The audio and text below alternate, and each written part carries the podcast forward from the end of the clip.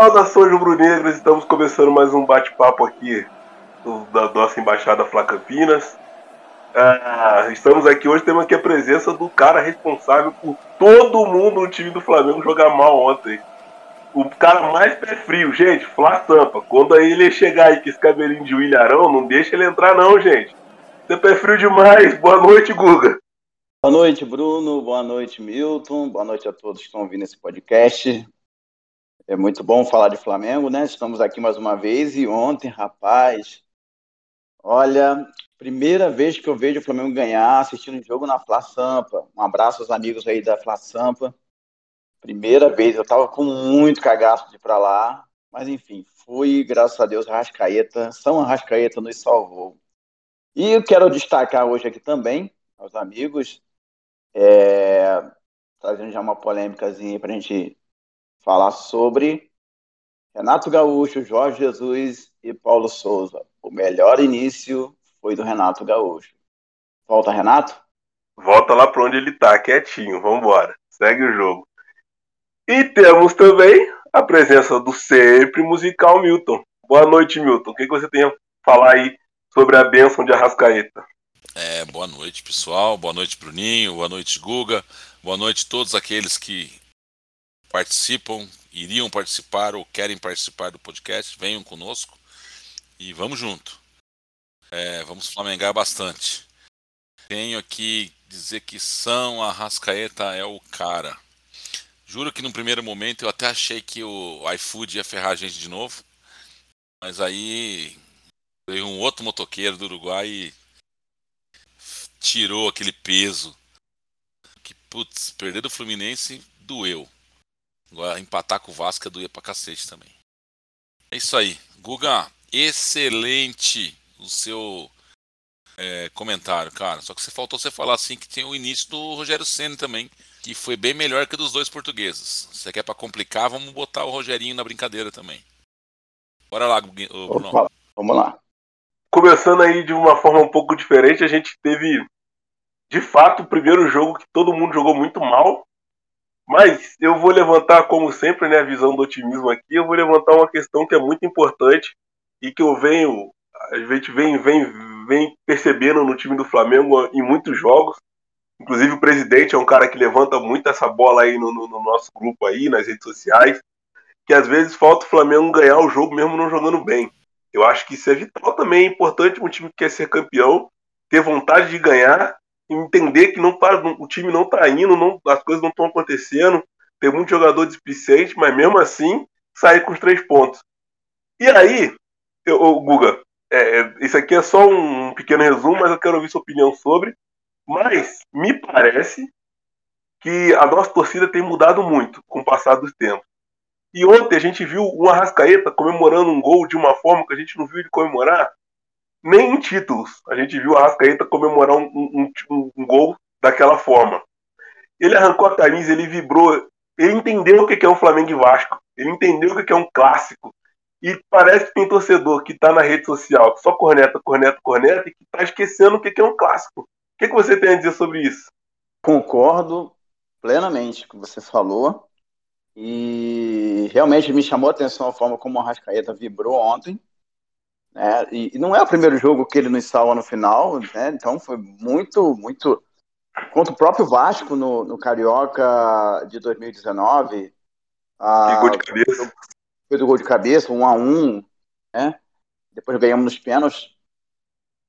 Ele nos salvou também, né? E, e ontem realmente chamou a atenção a, a comemoração dele. E eu acho, eu acho que tem dedo do Paulo Souza né, voltando a esse assunto da fome, eu acho que o Paulo Souza tem cobrado do elenco sentir mais o jogo, sabe? Sentir é, é, é, o Flamengo, o que a torcida espera, aquela vibração.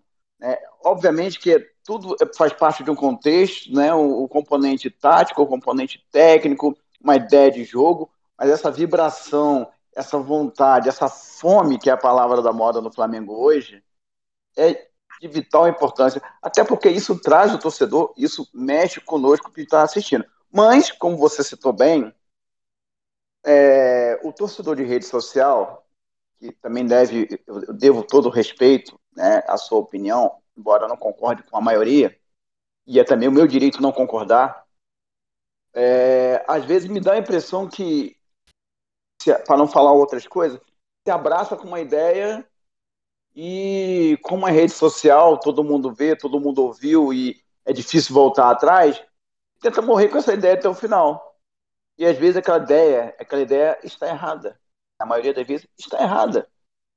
Num, num, numa rede social que tem, você pode definir algo em poucos caracteres, como o Twitter, por exemplo, a chance de você errar é muito grande num, num diagnóstico. É impossível você dar um diagnóstico num, em meia dúzia de, de caracteres numa rede social, como o Twitter, por exemplo. Então, é, falar do futebol do Flamengo, falar desse processo que o Flamengo está tá passando é, é, é, bem mais, é bem mais profundo o assunto, né? Para ser discutido em rede social. Pode torcer, pode dar opinião, mas sacramentar que é isso ou aquilo, eu acho complicado. Eu até vou falar de um jornalista aí, vou falar o nome, mas vocês vão saber quem é, que falou uma grande besteira ontem, uma grande besteira, e hoje outros jornalistas que se informam e vão atrás realmente, falou o contrário e realmente é comprovado que aquele jornalista foi uma grande besteira ontem. E ele é flamenguista. É, e até isso, né? Como que a gente se baseia pela mídia, né? A mídia, às vezes, até mesmo a questão da, do pênalti. Pênalti não é pênalti, pênalti não é pênalti. Depois a gente vê um youtuber vascaíno corrigindo jornalistas formados e até a transmissão na TV. Mas enfim, isso aí é assunto para outra hora. Milton, queria ouvir sua opinião aí. Complicado, viu, Bruno? É, eu, eu, vejo assim. A torcida ela tem o direito de falar e, e pensar e retrucar como ela quiser. É, é claro que cada torcedor pensa de um jeito, cada um entende de um jeito. Né? E, então é complicado a gente julgar. Eu acho que as pessoas entenderam que 2019 não volta mais. O que aconteceu em 2019 aconteceu, ponto. É, já discutimos isso outro dia. Para mim, não foi uma sorte de Jesus. Ele realmente veio, fechou a casinha e falou assim: vocês querem que eu entregue resultado? Deixa eu trabalhar dessa forma. O Flamengo topou, os jogadores toparam e deu o que deu. E de lá para cá isso não tem mais acontecido, nem com o Domenech, nem com o Rogério, com o Renato e aparentemente ainda não está do jeito que o Paulo quer que, que fique. Né? Hum, eu entendo a torcida, mas a torcida também entendeu que está na hora de cobrar os jogadores. Então nesse ponto, né, eu vejo que por que, que muita gente, muita gente na torcida as pessoas que não são famosas, que não são do meio, estão lá, como é que é? é juntos com Paulo Souza, amarrados com Paulo Souza, fechados com Paulo Souza e caramba quatro. Agora a mídia, ela é feita para criar, para criar sabu, para, como diz o Arthur Mullenberg, tem que publicar, tem que fazer negócio. Né? O Flamengo tem que criar, ele cria muito, ele vale muito pelo fato de criar é, é, polêmica. Então vem o Milton Neves e fala que temos que parar o futebol carioca até apurar porque que não foi dado pênalti. Aí vem o outro lá, aquele RMC, RMP, lá, sei lá como é, é o nome dele lá, o... fica falando que o, o, Paulo Souza é muito fraco. É, aí vem o cara do Vasco, né? O, o cara lá fala, pô, gente, beleza, mas nesse lance não, pô, esse lance não foi pênalti, a bola pega só na cara do cara. Então, assim, é, é muito complicado, cara, é muito complicado. O que a mídia quer é ganhar, espaço e vender. E hoje com youtubers, a mídia fica muito poluída, né? A gente tem muito cara bom, mas tem muito cara ruim no meio também. Ou o cara que às vezes é bom e às vezes é ruim. É, tudo depende do que ele está querendo naquele momento. Então, cara, é, é difícil opinar. Eu, como torcedor, vou dizer o que eu acho. Tá? Eu acho que se não deixar o time jogar, não deixar o time fechado e fazer aquilo com que o técnico quer, ficar voltando aquela é, um daréu de gente dando pitaco no time, nós vamos continuar remando contra a maré como foi 2021, como foi metade de 2020. Essa é a minha opinião. Portanto, Paulo Souza pode não ser o melhor cara do mundo, mas é o nosso técnico que pôs uma ideia em campo. Mesmo ontem, quando jogamos mal, jogamos com a mesma ideia. Não jogamos bem, verdade, mas a ideia foi mantida. Eu acho que a hora que essa ideia encaixar, pode dar liga. As, as coisas às vezes me, me, me deixam bastante chateado. Porque, pô, acho que todo mundo aqui é torcedor daquela época que a gente apoiava Diego Bracinho de Jacaré. A gente apoiava tanta gente ruim, tanto jogador mais ou menos. Aí ontem, pô, durante o jogo, é, eu fiquei com a impressão de que a torcida no estádio não estava cantando. A impressão que aparecia era essa, estava todo mundo lá em silêncio. Só quem cantava era do Vasco. Mas isso já, já, já deu para ver que foi algo para mim orquestrado pela geração de imagens. Porque pessoas que estavam no estádio falaram que foi um show da torcida do Flamengo que cantou como nunca cantou há muito tempo. Então, isso daí já foi um ponto. Mas essa sensação que eu fiquei durante o jogo, vendo os comentários no, no, no grupo de WhatsApp, nas redes sociais, por exemplo, o Neneca fez uma defesa ontem que, para mim, também merecedor de, de, do, dos pontos da vitória, passa por ele. E durante o jogo, eu, eu, vi gente no grupo, por exemplo, falando que não dava para ter o Neneca como goleiro do Flamengo, com a bola rolando, gente. Que não dava para ter o Neneca como goleiro do Flamengo, que o Flamengo tinha obrigação de ir no Goiás e contratar o Tadeu. Entendeu? Eu, eu ouvi isso durante o jogo. Então, assim, cara, é muito fácil a gente ir lá cantar que eu vou, que eu juro que no pior momento eu vou te apoiar, mas ganhando de 3 a 0. E na hora que, que o time precisa de fato de apoio, de energia positiva, da, da nação fazendo a diferença, a gente virou uma torcida, para mim, cara. Então, eu não sei. Não é, não é querendo ensinar ninguém a torcer, não é ditando regra, não é nada, mas é só uma indignação que passa por mim. E isso me leva, me leva a crer e ver como que era, por exemplo, a época que o Milton ficava defendendo incondicionalmente o Rogério Ceni. Eu entendo hoje o que, que ele queria com o Rodrigão que ficava discutindo com Deus e o mundo, defendendo seja quem fosse o técnico, Renato Gaúcho etc. Então, assim, é, é, eu acho que às vezes tá, a gente está deixando de pouco de lado do, a parte torcedor e se tô querendo ser muito comentarista, não, Guga? Não, eu acho que sim, tá? É, eu, eu, e tanto pro bem como entenda esse mal, coloca aspas em, em torno desse mal que eu tô falando. Tanto pro bem, porque assim, Cara, depois do advento de Jorge Jesus, ele ensinou muito pra gente. E quando a gente aprende algo novo, é, a gente às vezes quer muito expor nossas ideias. Tá? É, quando eu falo lado mal, é porque a gente às vezes expõe nossas ideias sem um critério. Aí se torna muito nocivo se você não tiver um critério quando a gente expõe nossas ideias. Tá? Eu, vou, eu vou dar um exemplo aqui, que vou entrar numa polêmica aqui de novo.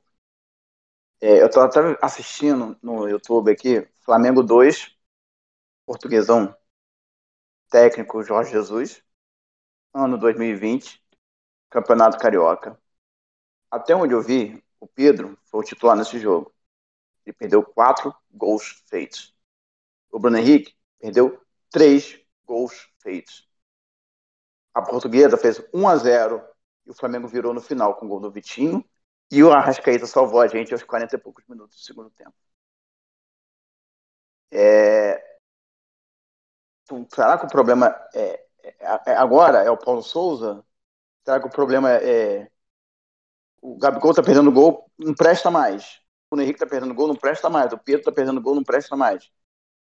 Então, por que, que eu, tô, eu tô citando isso? Porque às vezes, né, esses influenciadores que são muitos agora aí, porque tem acessos privilegiados ao clube, eles ditam o que a torcida tem que pensar e a rede social acaba influenciando. Será que as pessoas tiveram o trabalho de olhar que o Flamengo perde gol desde a época do Jorge Jesus? É um problema crônico do Flamengo. E vamos, vamos ir mais profundo, por que o Flamengo perde gol? A forma que o Flamengo joga no Brasil, quem mais joga? É fácil implementar uma forma de jogo como o Flamengo joga. Vamos jogar igual o Vasco? Vamos todo mundo ficar com uma linha de seis lá atrás e vamos colocar um rapidinho lá na frente? Tranquilo. Aí não precisa pagar caro pro, pro Paulo Souza. Traz o Abel Braga. Traz o, o Jair Pereira. Vamos ressuscitar o João Santana. Isso é tranquilo. Quer jogar igual o Fluminense? Tranquilo, irmão. Agora a torcida do Flamengo vai aceitar o Flamengo jogar assim? O Flamengo jogar, não vou falar igual 2019, que eu concordo, 2019 já passou, mas perto daquilo, ou com desempenho legal que a torcida gosta, queridos, tem que ter tempo, conhecimento, repetição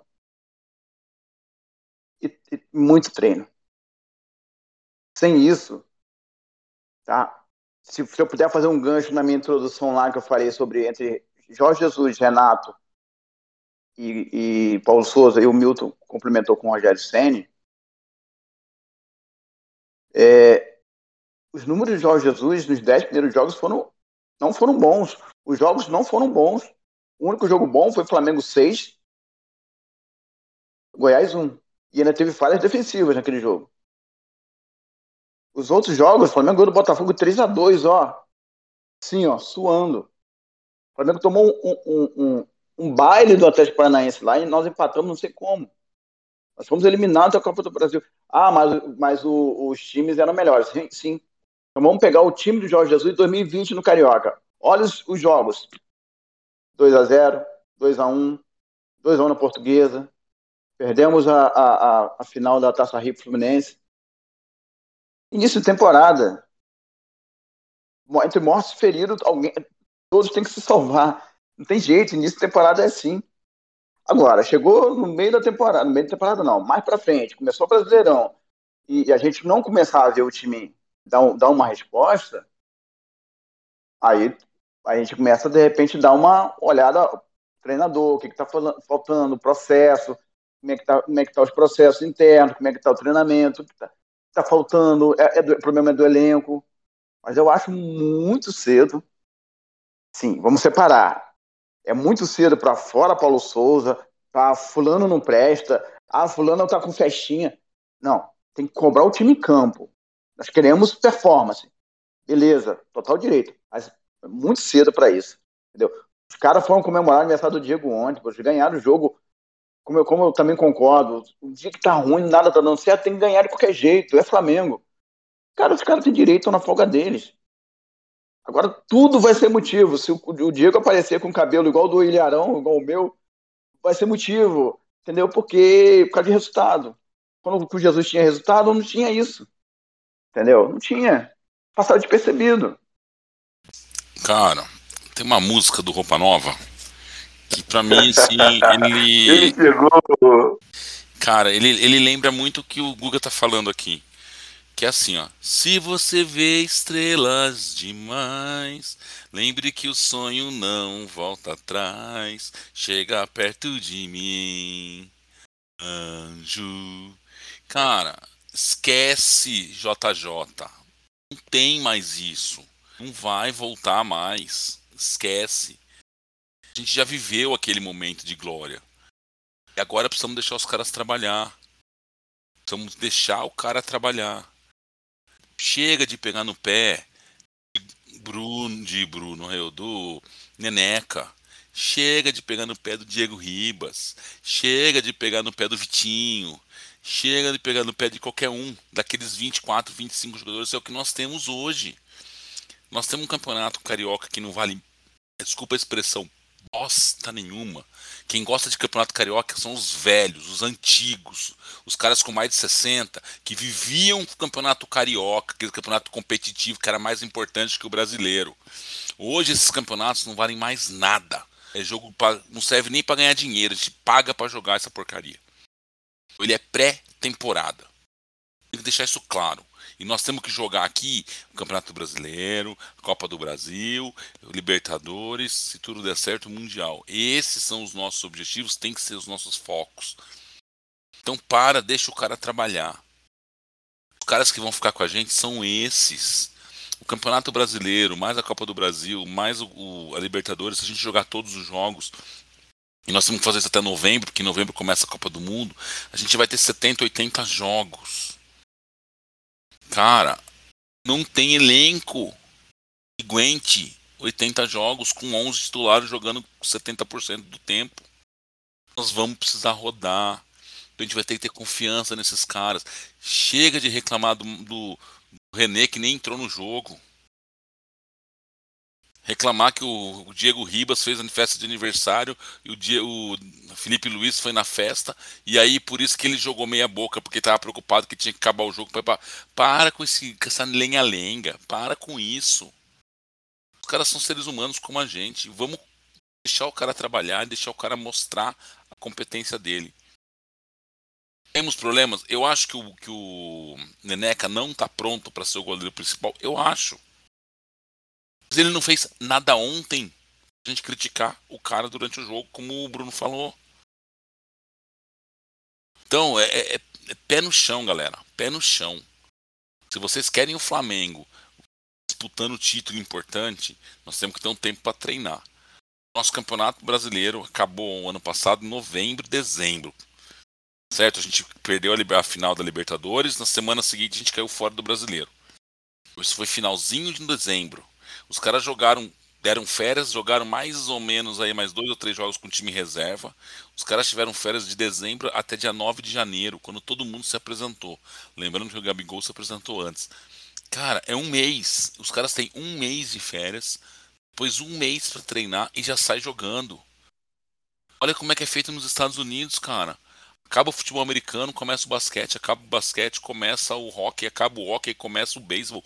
No meio disso tem natação, tem vôlei, tem uma porrada de outro esporte.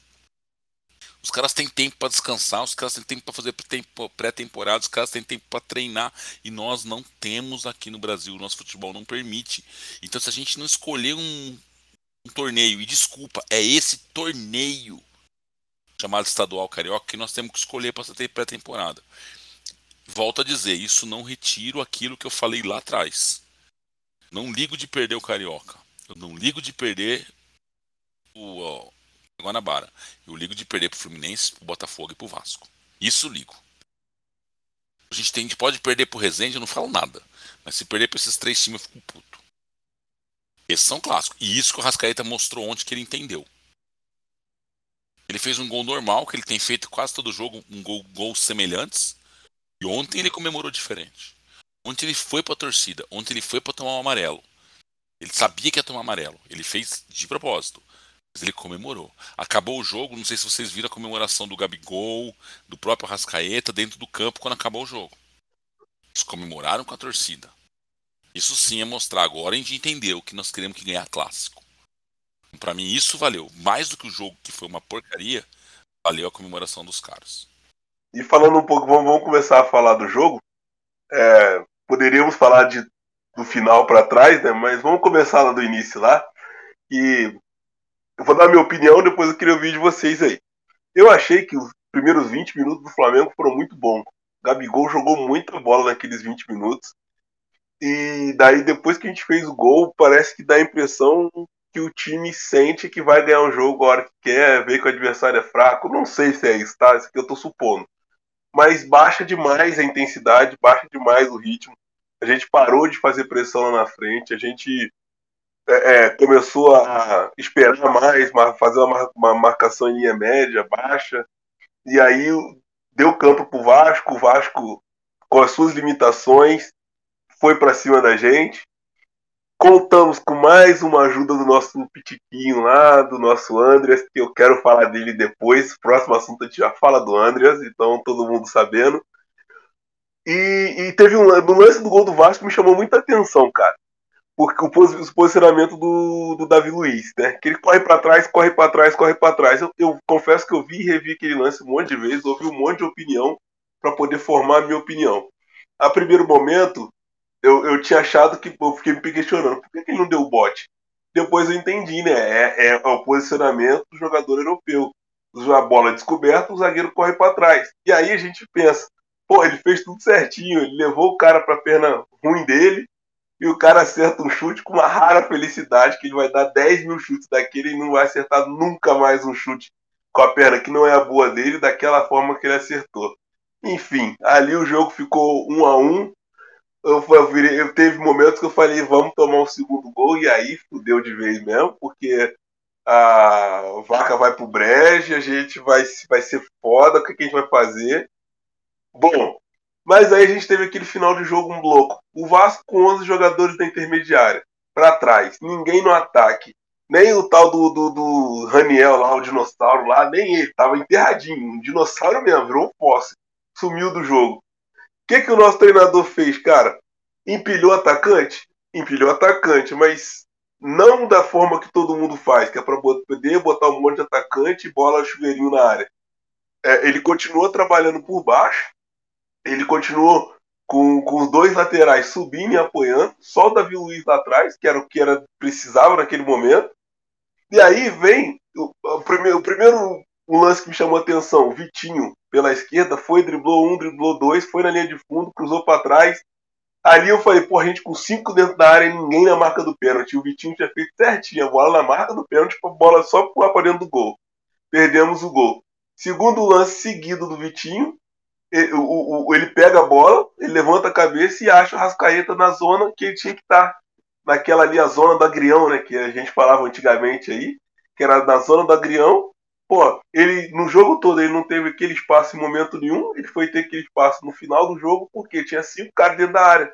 Ou os jogadores do Vasco afundavam por ele marcar os cinco, ou dava aquele espaço ali e deu.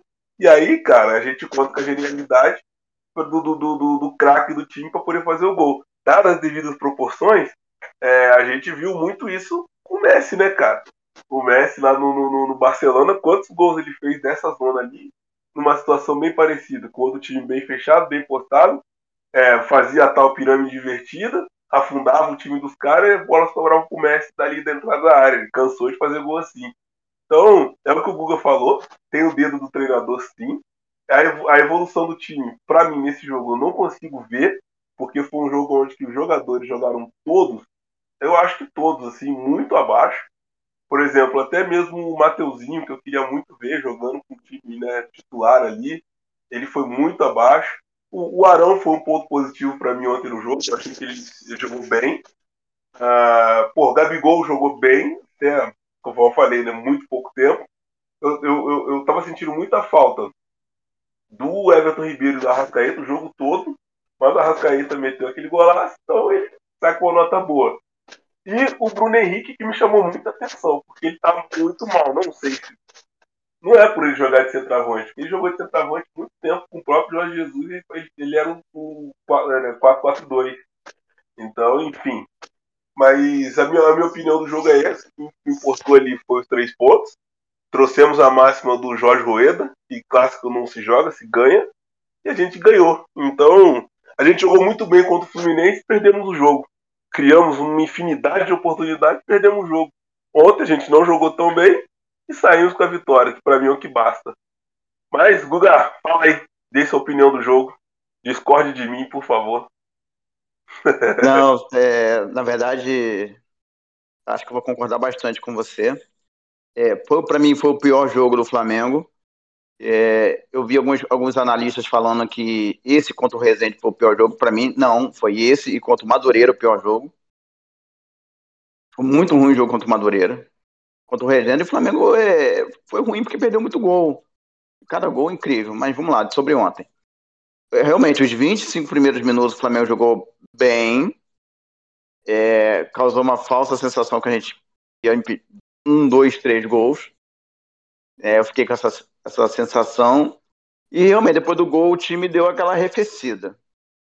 É, pensando aqui no tudo que você estava falando, eu comecei também aqui a dar uma pensada no porquê dessa arrefecida do Flamengo. O Vasco estava com uma linha atrás, é, cinco ou seis jogadores, não me lembro agora, fechada, de jogadores fortes. Né? Acho que até por isso que o, o, a preferência pelo Bruno Henrique como o como centroavante. Não sei, tá? Tô aqui conjecturando. Uh, talvez essa recuada do Flamengo foi para atrair o Vasco e tentar desmanchar essas últimas linhas, essa linha defensiva do Vasco. Também estou aqui conjecturando, não sei se, é, se foi essa a intenção. Mas, olhando o histórico do Flamengo, tem acontecido isso com, com alguma frequência. Né? Então a gente fica na dúvida se, se é uma característica do time ou se é uma, uma estratégia? É... Você citou também. É, eu, eu achei que o time todo foi muito mal. Todo foi muito mal. Eu, do, do Arrascaeta ao vou isentar o, o, o, o, o Neneca, porque ele fez boas defesas, ele deu uma saída de bola ali, uma pichotada ok, é, tá, e deu uma saída de bola que ele chutou para a lateral, e acho que por isso que o pessoal tá pegando no pé dele. Mas foi um momento crítico do jogo, onde o psicológico já estava pesando, então vou dar um desconto. Vamos lá. É, no gol do Vasco, eu estava pensando até um rapaz no grupo falou, e, e eu analisei melhor, que aquela situação ali, ah, por que o Felipe Luiz estava lá na frente? É aquela. É, é, assim que o Andrés perdeu a bola, o Felipe ele já foi fazer a pressão pós-perda. Né? E o menino do Vasco teve ali, conseguiu sair dos dois.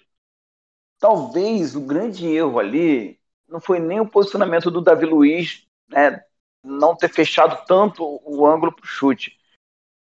Eu preciso olhar melhor, tá? Eu não estou lembrado agora, mas está dando a impressão que a zaga estava muito distante da segunda linha.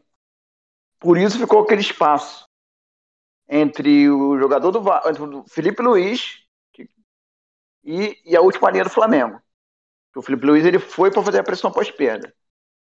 Talvez esse espaço ficou muito grande e, e, o Davi Luiz ele, ele, ele imaginou talvez eu vou deixar ele com o pé ruim ele vai tentar, ele não vai tentar o chute, ele vai tentar cruzar. Então eu vou tentar interceptar. E ele ficou naquele meio termo ali.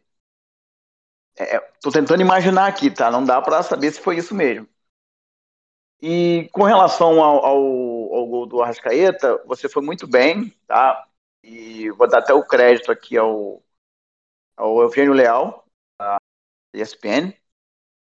Ontem eu estava lá na Sampa, eu estava saindo e eu vi alguém falando assim lá no meio, assim, não, ele colocou um monte de atacante que é para poder igualar, não foi nem essas palavras, mais ou menos igualar com a linha defensiva do Vasco.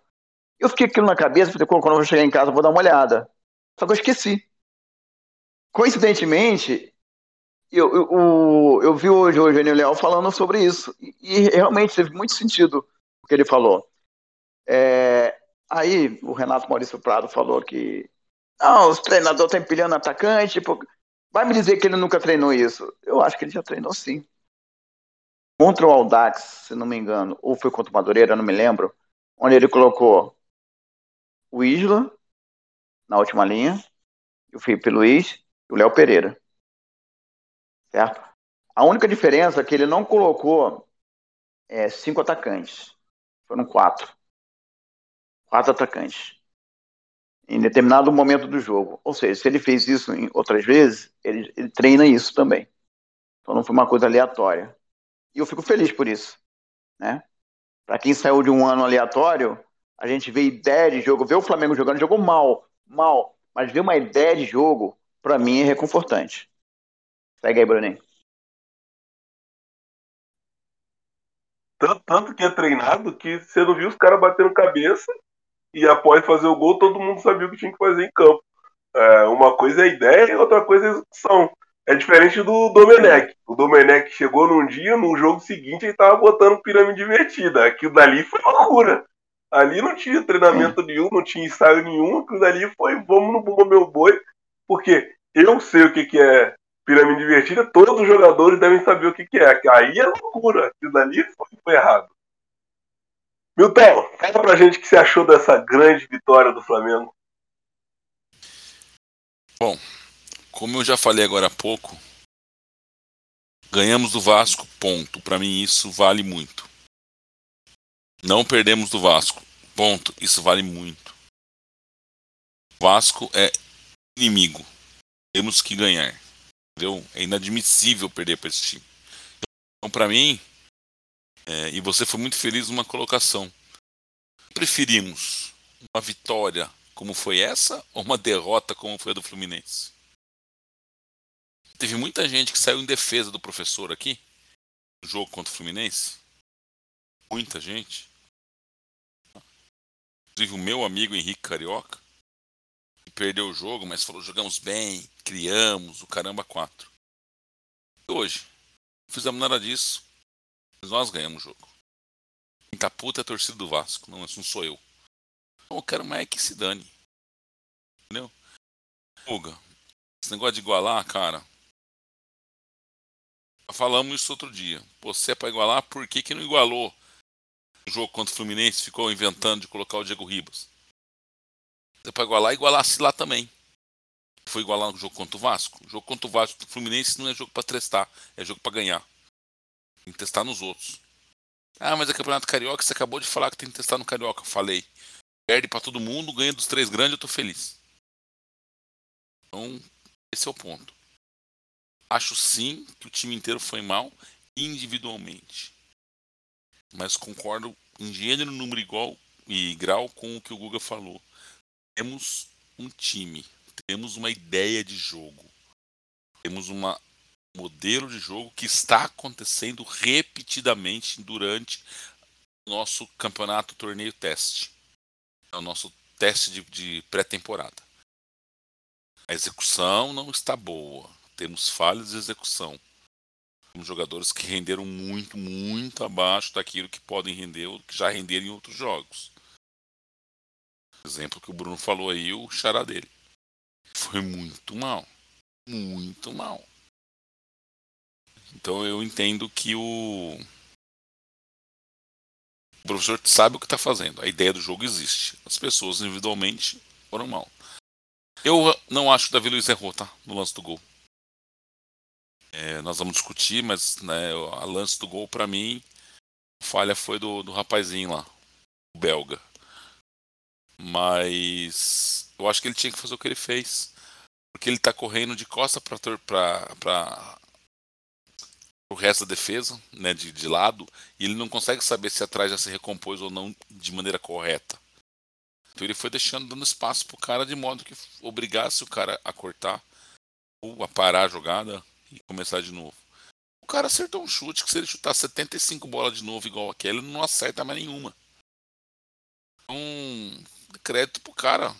Pô, a gente não adianta a gente só falar. Ah, é defesa. O cara também tem o crédito dele, tem a responsabilidade dele, tem a capacidade do cara de fazer o gol. A gente tem que levar isso em consideração também. Nós não somos, não jogamos 11 contra ninguém, jogamos 11 contra 11. Ok, os 11 deles são piores, são piores. Mas o cara acertou um petardo, meu petardo, uma bomba. Onde aquela bola foi, cara? Ela bateu nas duas traves antes de entrar. Travessão e na trave antes de entrar. O que é isso? Aí vão falar que o goleiro é um monte de pau. O goleiro não chega. Ah, cada coisa que eu tenho que ouvir também, que pelo amor de Deus. Segue aí, Bruno. Desse jeito que a gente gosta, gostosinho. Ó, pra, Milton, eu gosto do Campeonato Carioca. Acho também que não, essa a, a, pressão que tem sobre o Campeonato Carioca é desnecessária. Acho que o Campeonato Carioca nosso começa após o jogo do Bangu. É, é, entendo que aí, o Bangu é o último jogo para a gente testar. Discordo de você mais uma vez do jogo do Fluminense. Acho que é o terceiro jogo dele, do Paulo Souza. Então, naquele momento ali, ele ainda estava entendendo o que, que acontece no time. É, é, ele estava fazendo. Hoje, hoje não, hoje já entendeu, sabe, que a ideia de time que ele tem e tal é diferente. E tinha mais uma, uma coisa que eu queria discordar de você, cara. Ah, sempre tem, né, é... Pô, tinha mais um, agora eu esqueci, cara. Bruno, ah, é- concordamos com o Felipe Luiz, com o Davi Luiz, mas eu acho que o Felipe Luiz tinha que ter feito a falta. Ah, não, quando okay. o Pitico, quando o Pitico perdeu a bola, eu acho que o Narigudo tinha que ter feito a falta no cara. Não, o Davi Luiz não tinha que fazer. Eu quis falar Fala, do, Davi Luiz, tá? O Davi Luiz para mim não errou. Ô Bruno, então já que você discorda de mim, como é que é? Você prefere o quê? Perder do Fluminense jogando bem ou ganhar do Vasco jogando mal? Direto. Vamos. Eu, eu, prefiro a vitória. Eu sou resultadista. Já falei que eu sou resultadista. Eu não, não, não, não escondo isso de ninguém. Mas, em momentos de, de, derrota, como a do Fluminense, no terceiro jogo, onde a gente tinha um time que era do Renato Gaúcho, que era um bando em campo, e a gente vê dentro do jogo evolução tática, é, existem a derrota, mas existem derrotas e derrotas. Contra o Fluminense era um jogo que a gente deveria ter ganho. Então, por exemplo, se a gente perde o jogo ontem, eu ficaria muito mais puto do que perder pro Fluminense. Muito mais, porque a gente jogou mal. Mas contra o Fluminense, não, a gente jogou bem. A mesma coisa, a gente perdeu pro Atlético Mineiro, mas a gente jogou bem. Então, assim, são, são, são derrotas e derrotas. Tem momentos que você perde e olha na janela, não tem um sol. Mas tem momento que a gente perde, olha na janela, tá aquele campo florido, solzinho bonitinho nascendo e tal. Você vê, pô, amanhã amanhã vai ser melhor do que hoje. Quando a gente perde tá o dia nublado, filho, aí fodeu. É, eu, eu é, acho que a questão, o ponto que a gente está dizendo é esse. Né? É, eu lembro muito bem que você estava indignado porque perdeu o Fluminense e como se a gente fosse um bando dentro de campo. Não, a gente não era um bando dentro de campo. A gente jogou melhor que o Fluminense, criou mais que o Fluminense, só que a gente perdeu o jogo. Agora, ontem não, a gente não criou tanto, a gente não jogou bem, mas a gente ganhou o jogo. Então, assim, a questão aqui é essa. É... Se fosse, talvez esse jogo do, Vasco fosse no lugar do Fluminense, eu não teria gostado da, da vitória. Porque era o início do trabalho, e aí, aí viria na minha cabeça tudo aquilo que a gente tinha com o Renato Gaúcho. Porra, cara, a gente ganhou mas a gente passou esse tempo todo treinando para poder fazer um jogo ruim desse jeito. É, então, assim, sei lá, são, são situações. Claro que eu sou resultadista, eu gosto de ganhar, eu quero ganhar independente como. Mas eu não queria um Abel Braga no meu time, que tá 11 jogos invictos lá, ganhando de Deus e do mundo, mas jogando mal. Isso eu não quero. Todo jogo. Respondi sua pergunta? Com toda razão, só queria fazer dois comentários. Primeiro que eu não achava, não achei ruim a derrota porque a gente parecia um bando em campo. Acho que o Flamengo jogou muito bem contra o Fluminense. Acho que o professor errou em colocar o Diego Ribas. E o que me incomodou foi ele, eles não ficarem incomodados em perder para o Fluminense. Então veja, o que me incomodou foi que o time não se incomodou em perder para o Fluminense. Não que jogou mal, jogou bem. Jogou muito bem, eu, isso eu concordo com vocês. Segundo, né, até para parafasear o que você disse agora há pouco sobre olhar as janelinhas e ter o sol, aquela música muito famosa do Guilherme Arantes, né, que fala assim: Amanhã está toda a esperança, por menor que pareça, existe é para vicejar. Amanhã, apesar de hoje, será a estrada que surge para se trilhar. Segue aí, Guguinha, responde você. Prefere ganhar do, do Vasco jogando mal ou perder do Fluminense jogando bem? Então, perder é sempre ruim. Mas concordo com o Bruno que existe derrotas e derrotas. Nós perdemos um Brasileirão ano passado para o Fluminense de forma é, patética, horrível.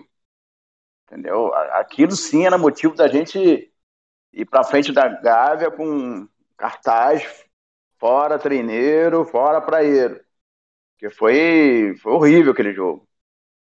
É, e, e, mas no jogo contra. A gente sente a derrota, mas contra, contra. Agora no Campeonato Carioca, o Flamengo jogou bem melhor e. Não é, não é que, que a gente vai ficar assim. É, confort, é, é, confortado por causa da derrota, porque jogou bem. Não, não, não é isso. Mas a gente vê um horizonte quando a gente, a gente poxa, nós perdemos o jogo, mas o time jogou. A gente vê um horizonte. A gente sabe que na próxima vez que a, gente se encontrar, a história, a chance da história ser diferente é muito grande. Entendeu? Acho que é isso, esse é o ponto. E, e, e assim, né? O jogo de ontem, para mim, eu acho que eu posso, posso fazer um paralelo com. Eu não sei jogar xadrez, mas o final foi um jogo de xadrez onde o, o Paulo Souza deu checkmate. Entendeu? Na técnica não tá indo, na tática não tá indo. Eu vou fazer um arranjo aqui de ideia de jogo e foi lá e deu um checkmate no, no, no Vasco. Entendeu? E, e, isso é importante. Imagina se a gente tivesse um Paulo Souza na final da Libertadores, onde o Flamengo não sabia o que fazer com a bola. A gente via Davi Luiz correndo lá na ponta esquerda com a bola. Poderia ter sido um final diferente, né? Não. Ou então, ontem a gente poderia ter, sei lá, um, um grande Luxemburgo, um excelente Dorival, um monstruoso Cuca. Um desses treinadores aí perfeito, que ontem, em vez de fazer o absurdo de tirar um zagueiro e colocar o Marinho, é, eu acho que, pô, poderia ter tirado o Gabigol e colocado mais um zagueiro, terminar com uma linha de cinco atrás, colocado mais um volante, três volantes, e a gente segurar um a um, porque estava empatando clássico, e no, no final a ideia é falar assim: é, clássico é clássico. Clássico é difícil. ah, mais do mesmo do futebol brasileiro, mas não, sei lá. Eu, eu, eu, eu li um cara ontem escreveu e falou assim: eu sou extremamente a favor de ter o Marinho no Flamengo, de jogar, de ver o Marinho jogar mais. Mas não dessa forma que o professor Pardal tá colocando ele em campo. ah, gente, eu, Surreal, eu não né? entendo. Surreal. É, é então, isso. cara. O Marinho entra igual uma barata tonta, cara. Ele não se encontra. E entrou de novo. E entrou de novo, de novo. assim. Entendeu? O cara, o que o treinador tá fazendo, acho que tanto com o Marinho, talvez até o Ramon também, e, e até um pouco com o Pedro, é, é adequá-los taticamente no treinamento para depois é, colocá-lo com mais frequência, entendeu? Porque ele quer elevar o nível de todo o grupo. Agora, se o cara entra no campo ele não consegue exercer minimamente a função tática, ele não pode entrar. Senão ele vai atrapalhar todo o, o, o mecanismo ali da equipe. Entendeu? Agora, ah, mas o fulano jogou mal. Aí é a questão que o Bruninho falou, execução. Se o cara no treinamento está mostrando que, que, que ele, ele entendeu qual é a função tática dele e chega no jogo e não, e não, e não desempenha, é um problema de execução.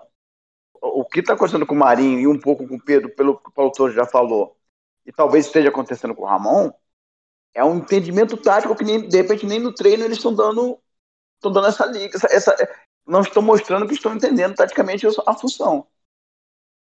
Entendeu? Agora, claro, tem gente que quer que o Flamengo jogue igual o Santos, né? Joga no Marinho, vai o Marinho pra lá. Alegria nas pernas, pra lá, pra cair, acerta um pombo, um minimício aleatório lá de fora. Beleza, ganhamos ganhamos do Juventude aqui de 2 a 0 com dois minimícios aleatórios. E, e aí? Mais o quê? Ganhou o quê? Hã? Então, é isso, é isso. Não dá, o trabalho, futebol não é mais assim. Ô Milton, queria saber de você aqui, fugindo um pouco do Tati Case, vamos falar de peças. Eu queria ouvir, começando por você, se já deu para você ter uma uma, uma, formar uma opinião sobre o nosso zagueiro Fabrício Bruno. Ou se é cedo para a gente falar sobre ele. Já adianto, eu, Bruno, tô com o pé atrás. Também. Gente do céu, que críticas.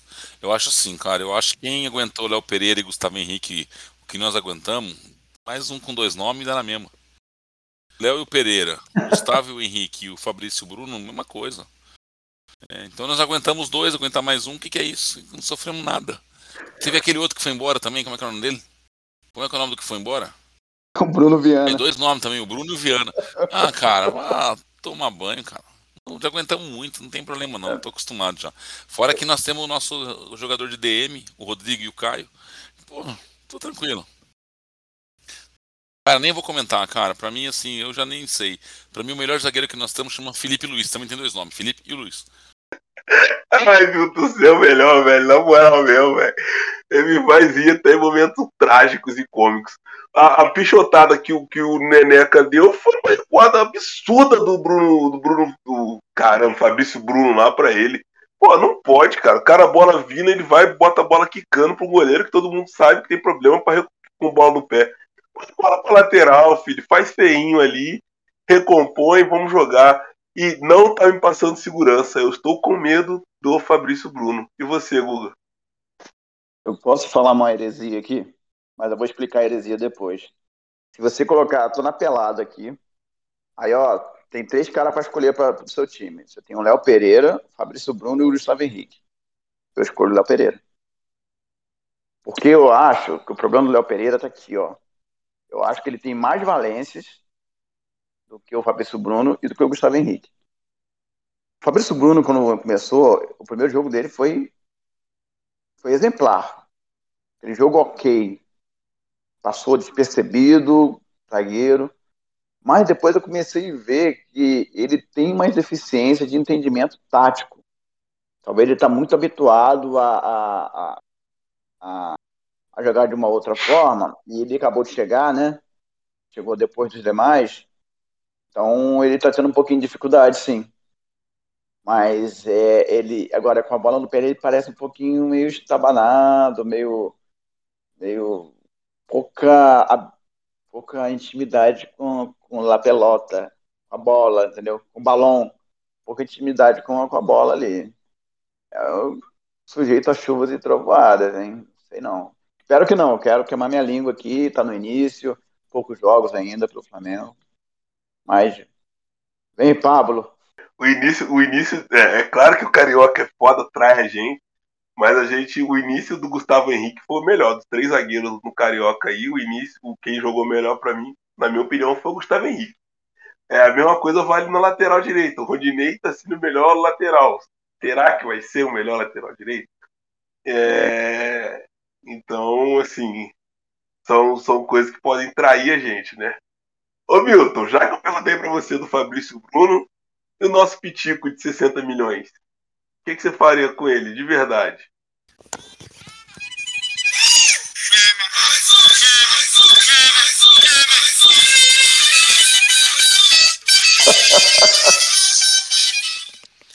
Acho que isso responde sua pergunta, né?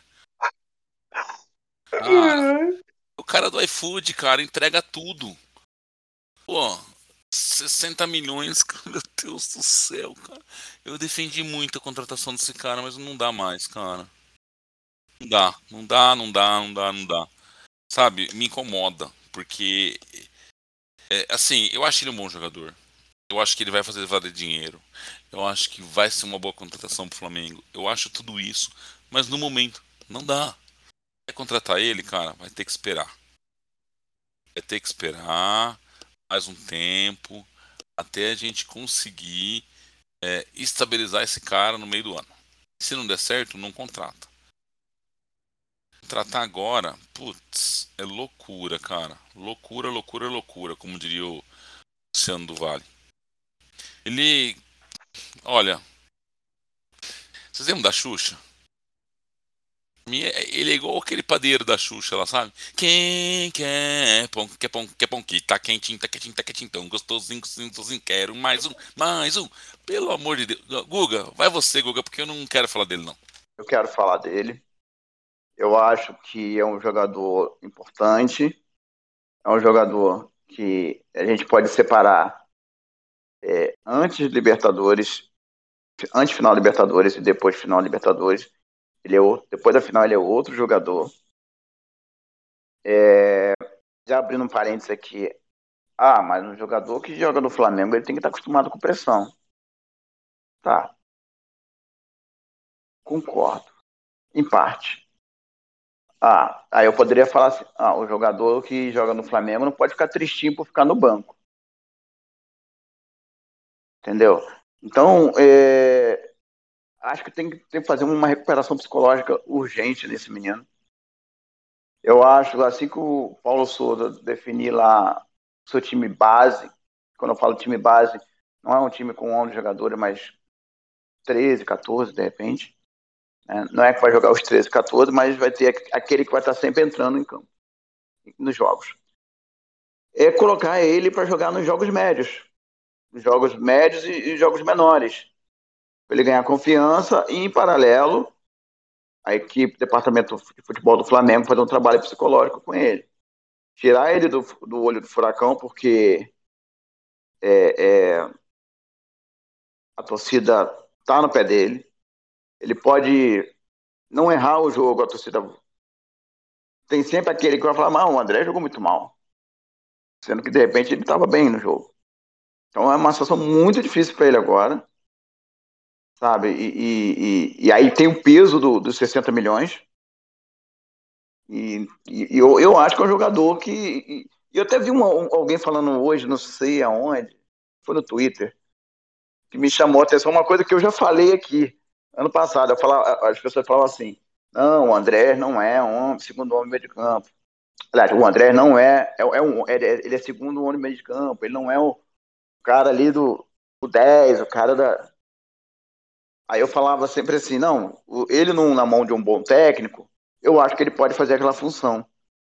Será que realmente ele é esse cara de segundo homem de meio de campo? Entendeu? Que toda hora, quando ele tem essa possibilidade do. Ele está pressionado, ele, ele, ele de repente dá essa desentregada que ele dá, ou é só um problema psicológico. Tudo isso tem, tem que ser colocado em perspectiva. Entendeu? Mas o primeiro ato para mim é tirar ele do foco, colocar ele em jogos médios para jogar e fazer um trabalho psicológico. E o técnico fazer um arranjo ali para ver se realmente ele é esse cara como o Gerson jogava, que vinha aqui atrás, buscava a bola, que protegia bem a bola. Eu não vejo essa característica nele, não. Entendeu? Como ele não é um cara primordialmente combativo, de, de, de como é o Arão, que tem como sua principal função combate, combate é, não vejo ele como um cara de vir aqui buscar e armar o jogo de trás. Não vejo isso como, a, como o Gerson fazia. Concordo quando você fala que precisa de ter um tratamento psicológico com ele. Acho, inclusive, ele é um jogador que, que quando ele chegou, ele contratou um personal técnico lá para poder ajudar ele na, na, na, parte tática do jogo. Porra, se ele pôde fazer isso, por que ele não vai atrás de procura de ajuda psicológica também? Aí entra uma outra questão, cara, que para mim é, é, muito complicada. Cara, 60 milhões é um dinheiro que, vamos ser sinceros, hoje com 60 milhões você não contrata nenhum goleiro. Você vê a dificuldade de contratar um goleiro.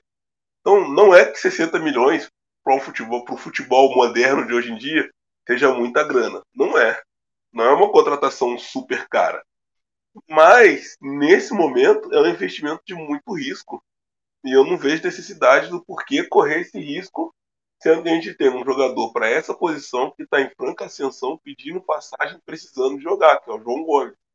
Então, eu também concordo com o Milton, tudo que o Milton falou, eu assino embaixo, as palavras é do que o Milton falou é exatamente a que eu sempre falei, que ele é um jogador que daria retorno financeiro para o Flamengo, que é um jogador que, que, que tem futebol, mas nesse momento, cara, eu, eu não faria esse investimento para a gente ter que recuperar o jogador. Se fosse mais um ano de empréstimo, se fosse mais um ano para ele continuar aí e a gente tentar recuperar ele, legal.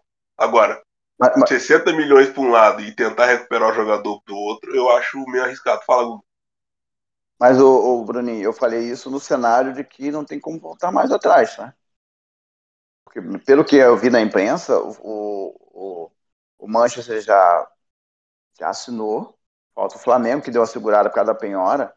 Mas eu vi alguns é, analistas internacionais falando que se o Flamengo volta atrás, queima legal o filme do Flamengo lá fora.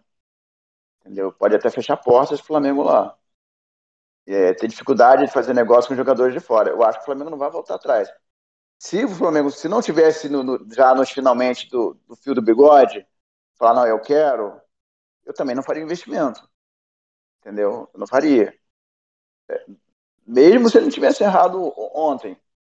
Eu acho, eu acho que o custo-benefício, ele é um bom jogador, mas eu acho que o custo-benefício. Vamos supor que ele não, não, não, ele não errou na Libertadores. Mesmo assim, eu achei eu acharia muito caro. Custo-benefício, não é que é caro custo-benefício. Mas é. eu acho agora, um momento agora, não tem como voltar mais não. 60 é. vai, vai ter que sair. É, talvez não tenha mesmo, sei lá. Aí a gente. Isso daí só o tempo vai dirar, vamos ver o que vai acontecer, né? Eu acho que. Eu acho que o negócio, enquanto não tá assinado, tudo pode acontecer. A gente já viu um monte de vezes aí. Não, é, não seria novidade no futebol, né? Mas. Mas é, é, é isso. O Flamengo não hoje tem um nome, né? Tem um, não só o nome do Flamengo, né? O Flamengo ele, ele reestruturou seu nome. É, podemos criticar quem tem quem critique Bandeira, quem tem critique o Landim. Isso, eles merecem críticas pesadas, sim, em alguns, algumas situações, mas é, o, o, próprio BAP, o Flamengo, ele se credibilizou no mercado graças ao nome desses caras. Eles colocaram o nome deles na frente entendeu? Antes do nome do Flamengo. E aí foram construindo toda uma história de credibilidade, colocando eles como, como avalista. É, não estou dizendo avalista é, no papel, mas aqui, ó, sou eu que estou gerindo o Flamengo, eu sou, um exemplo, eu sou o Flandinho, eu sou o BAP, entendeu? Tenho uma história de, na, na, no mundo corporativo, entendeu? Então, duvido muito se eles vão colocar o nome do Flamengo deles à prova assim. É, enfim. Ah, mas teoricamente o Flamengo já fez isso daí, né? na renovação do Rafinha, na renovação do Diego Alves, tá? Um monte aí surgiu sempre um empecilho na hora de assinar e acabou não tendo. Teve até de goleiro, se eu não me engano, do próprio é, não, treinador é, não, mas lá. Aí, mas aí é entre jogador e clube. Não chegaram no acordo. Mas o papo com o Manchester, entre clube e clube, já tem um acordo, o Manchester aceitou as condições, pelo que a imprensa está falando. Inclusive, o, o já está tudo assinado, o, o documento da, da. A hora que o Flamengo quiser sacramentar, está tudo na mão do Flamengo. O Manchester não tem pressa, mas está tudo já bem encaminhado. Esse é a grande se não, tem, se não tem pressa, pede mais um ano de empréstimo, então. Ah. eu, tô, eu, tô, eu, tô, é, eu, tô, eu tô reproduzindo tá, o que eu ouvi porque eu também eu fui atrás para saber, pô, será que não dá para desfazer e tal. É, eu, eu, não me lembro o nome agora, foi até no, no canal do Gustavo, do Gustavo não, do Bernardo Franco. Fica até aqui a indicação, para quem não, não curte muito esses influenciadores rubro-negros, que eu detesto, entendeu? É muito bom o canal dele, ele sempre traz entrevistas bem interessantes, com conteúdo técnico, conteúdo corporativo, muito legal o canal dele. Milton, mudando um pouco de assunto, foi aniversário do seu grande ídolo, seu grande camisa 10. Quer dar um recado? Quer deixar o seu recado para ele aí? Fica à vontade, cara. A porta tá aberta. Bom, Zico, felicidades aí pelo seu aniversário. Canalha! Fico feliz aí que você fez uma cirurgia e tá em breve recuperado. É, e queria também aproveitar e deixar aqui um abraço para o segundo melhor camisa 10 brasileiro da história do Flamengo, Diego Ribas, que fez um aniversário ontem também. Né? Mas o meu grande ídolo é o Zico, cara, que fez aniversário essa semana também. ai, foi operado pelo Tanuri, cara. Coitado do Zico. Ai, ai. Quem sabe até. Milton, achei que você ia trazer uma música pro nosso grande ídolo, pro Zico. É que é música pro Zico? Vamos lá. Parabéns Sim, pra você nessa data Moraes Moreira, querida. Pô. Muitas felicidades, muitos anos de vida. Eu achei que você ia trazer o Moraes Moreira. Agora, como é que eu fico nas tardes de domingo sem Zico no Maracanã? Cara, eu vou pra lá e vejo o Diego Ribas, tá, tá tranquilo. eu não vi o Zico, mas eu vi Georgiano de Arrascaeta. o meu camisa 10 veste a 14 salva a gente, é o motivo da minha alegria aqui hoje. E pra gente encerrar aqui, também vem o dia amanhã é Dia Internacional das Mulheres, para quem não sabe. E hoje o nosso nosso time feminino estreou no Campeonato Brasileiro com empate sobre o São Paulo 1 a 1. E vamos lá, Flamengo, vamos tentar bliscar a cabeça aí, vamos, vamos, vamos para cima aí dessa mulherada aí, tentar alcançar grandes voos aí com o nosso, com o nosso mister português aí também. E o jogo, eu assisti o final aqui, foi um jogo bem interessante. O time do Flamengo feminino jogando de forma bem, bem postada, diferente do que era antes. Antes o Flamengo era ia muito a Deus dará, hoje não. O Flamengo troca bola, troca passe, é bem postado dentro de campo. Zagueiros, laterais, todos sabem o que faz certinho. E é isso. Espero que a gente tenha um ano bom aí com as meninas da Gávea aí. E é isso. O Guia, quer dar um recado aí? Quero dar um. Primeiro, né, eu queria é, falar um pouquinho sobre um recado rápido para as torcidas, né? Embora a gente está falando mais aqui para a torcida do Flamengo. Gente, é, adversários sempre, inimigos nunca. É um fim de semana trágico, com torcedores morrendo por causa de futebol. É, futebol é a coisa mais importante dentre as menos importantes. Futebol às vezes nos leva a alguns lugares que não, nós não deveríamos estar. Então, gente, vamos comemorar, vamos vibrar, vamos zoar, entendeu? Bastante o adversário, mas briga, tô fora. Violência, tô fora. E um abraço aqui, já que a gente está no meio do esporte, falando de futebol, falando do nosso Flamengo. Um abraço a, pelo dia de amanhã, toda, todo o time do Flamengo aí feminino, todas as jogadoras. é, não só pelo dia de amanhã, mas por todos os dias, por mais mulheres no futebol, por mais mulheres narrando futebol, como a Renata Silveira, que eu gosto muito de ouvi-la, por mais Ana Thaís Matos, por mais é, Milena Ciriberi, né, que é antiga do Globo Esporte, acho que está na Record.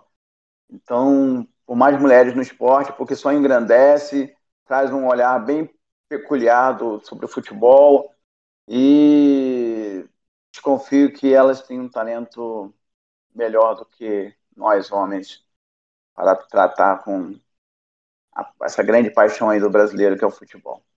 Obrigado aí, pessoal, por mais esse podcast. Vamos que vamos. Pô, só vou acrescentar aqui que você cresceu na maior de todas, Glenda Kozlov. Glenda Kozlov, essa é top. Tem a Karine também, do, do, do Toca de Passe, né? Me amarro, cara, ela é muito. Ela, ela conduz o Toca de Passe de forma muito bacana. Milton, tá aberto o microfone para você falar o que quiser nesse momento aí. Se não quiser falar nada também. Na, na verdade, Bruno, eu acho que acho que o Guga foi muito feliz quando mais uma vez a gente passa um, um final de semana é, é, vendo e ouvindo, né, cara? É, pessoas morrendo, pessoas sendo atacadas violentamente por causa de um mero jogo de futebol. A gente tem que parar com isso. É, como disse aí o Guga, a gente não é inimigo. A gente, embora eu falei agora, agora há pouco né, sobre o Vasco ser inimigo, mas é inimigo esportivo, inimigo competição, não inimigo de luta, não inimigo de guerra. É, então, até nesse momento que a gente está passando por um, um problema sério de guerra lá no leste europeu, eu acho que a gente tem que pensar que é, acabou o jogo. Estamos amigos de todos os times. A gente tem, conhece, conhece gente de todos os times. A coisa mais gostosa que tem é tirar sarro. A coisa mais gostosa que tem é poder zoar o parceiro. E também temos que entender que a hora que é a nossa vez de ser zoado, a gente vai ser zoado e acabou. Isso não, não tira a beleza do jogo, a beleza da competição e a vontade de tomar uma cerveja e falar do futebol ou sobre qualquer outro esporte. Então eu acho que é, a gente tem que pensar muito sério sobre isso, refletir sobre isso. Super gostoso vir aqui, falar de futebol, falar de Flamengo, falar do Zico, né? A gente falou aqui do aniversário dele, mas a gente não, não parar para refletir sobre isso. Segundo ponto, né, eu queria só deixar aqui uma musiquinha rápida. Erasmo Carlos. Dizem que a mulher é o sexo frágil mas que mentira absurda. Eu que faço parte da rotina de uma delas. Sei que a força está com ela. É isso aí, cara. Feliz Dia das Mulheres a todas as mulheres que ouvirem o podcast, as que não ouvirem também. Que sejam todas. É, tenham nesse dia um momento de, de reflexão. Que lutem cada vez mais pelos seus direitos que a gente também, os homens, né, também respeitem esse espaço que cada vez mais elas têm conquistado. É, eu acho que não podemos deixar de deixar esse registro aqui. Beleza? Gente, obrigado pela, pelo convite. Valeu, Bruninho. Valeu, o, o Guinha. Carioca, aquele abraço.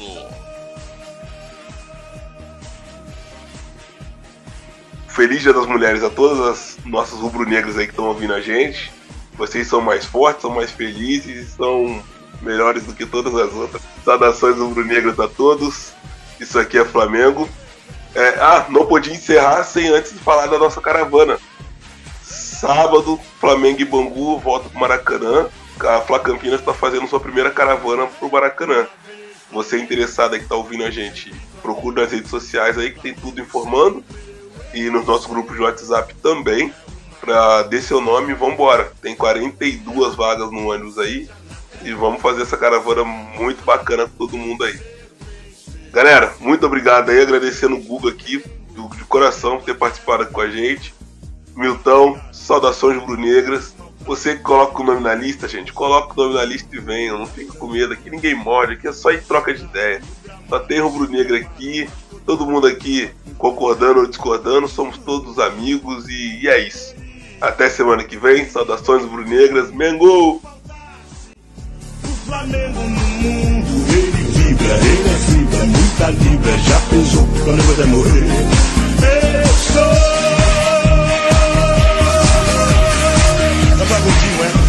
É.